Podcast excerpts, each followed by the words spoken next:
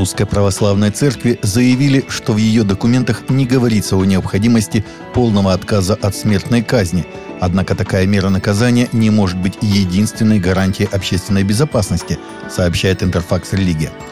Как уже сообщалось, на сайте Конституционного суда РФ была опубликована книга председателя КС Валерия Зорькина «Конституционное правосудие. Процедура и смысл», где автор допустил отмену моратория на смертную казнь в России, выразив, однако, надежду, что страна сможет удержаться от такого шага.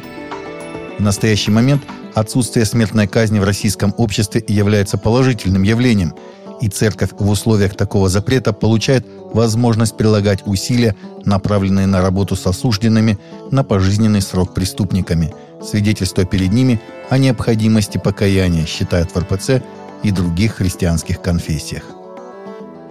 Федеральные и региональные органы исполнительной власти будут вести ежегодный мониторинг фактов нарушения прав граждан РФ по принципу национальной, языковой или религиозной принадлежности – том числе при приеме на работу, а также отслеживать освещение в СМИ таких нарушений. Подобный мониторинг предусмотрен в плане мероприятий по реализации в 2022-2025 годах стратегии государственной национальной политики РФ – План утвержден распоряжением российского правительства.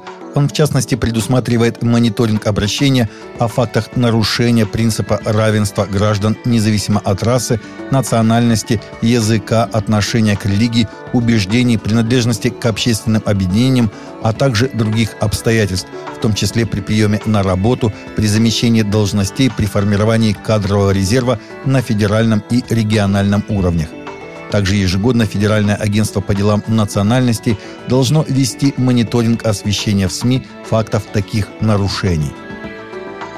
Юрист из Петербурга Эльнара Троицкая подала в Куйбышевский суд иск к юристу Игорю Мирзоеву, обвинив его в распространении сведений, порочащих чувства верующих в Деда Мороза, сообщила пресс-служба городских судов – Троицкая указала, что 22 декабря Мирзоев объявил, что будет судиться с АО «Дед Мороз» и добиваться компенсации за неисполнение желаний. По ее мнению, на самом деле судиться он не собирался, а лишь распространил сведения, порочащие чувства верующих в Деда Мороза.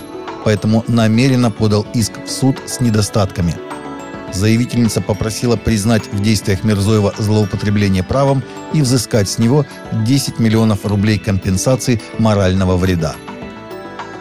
Число нападений на сербов и их объекты, в первую очередь церковные, в Косово растет, чему свидетельствует последнее осквернение православного кладбища, заявил директор канцелярии по Косово и Метохии при правительстве Сербии Петар Петкович – Жители многонационального села Кишница, близ сербского монастыря и анклава Грачаница под Приштиной в воскресенье обнаружили, что восемь сербских надгробных памятников на местном кладбище разломаны и повалены, фрагменты разбросаны, сообщает РИА Новости.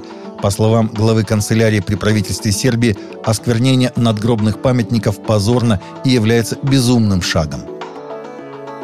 Здоровье, вера и финансы – три наиболее распространенные темы новогодних резолюций, заявлений перед Богом, согласно новому исследованию LifeWay, в котором изучалось, на чем сосредотачиваются американцы, когда меняется календарь года.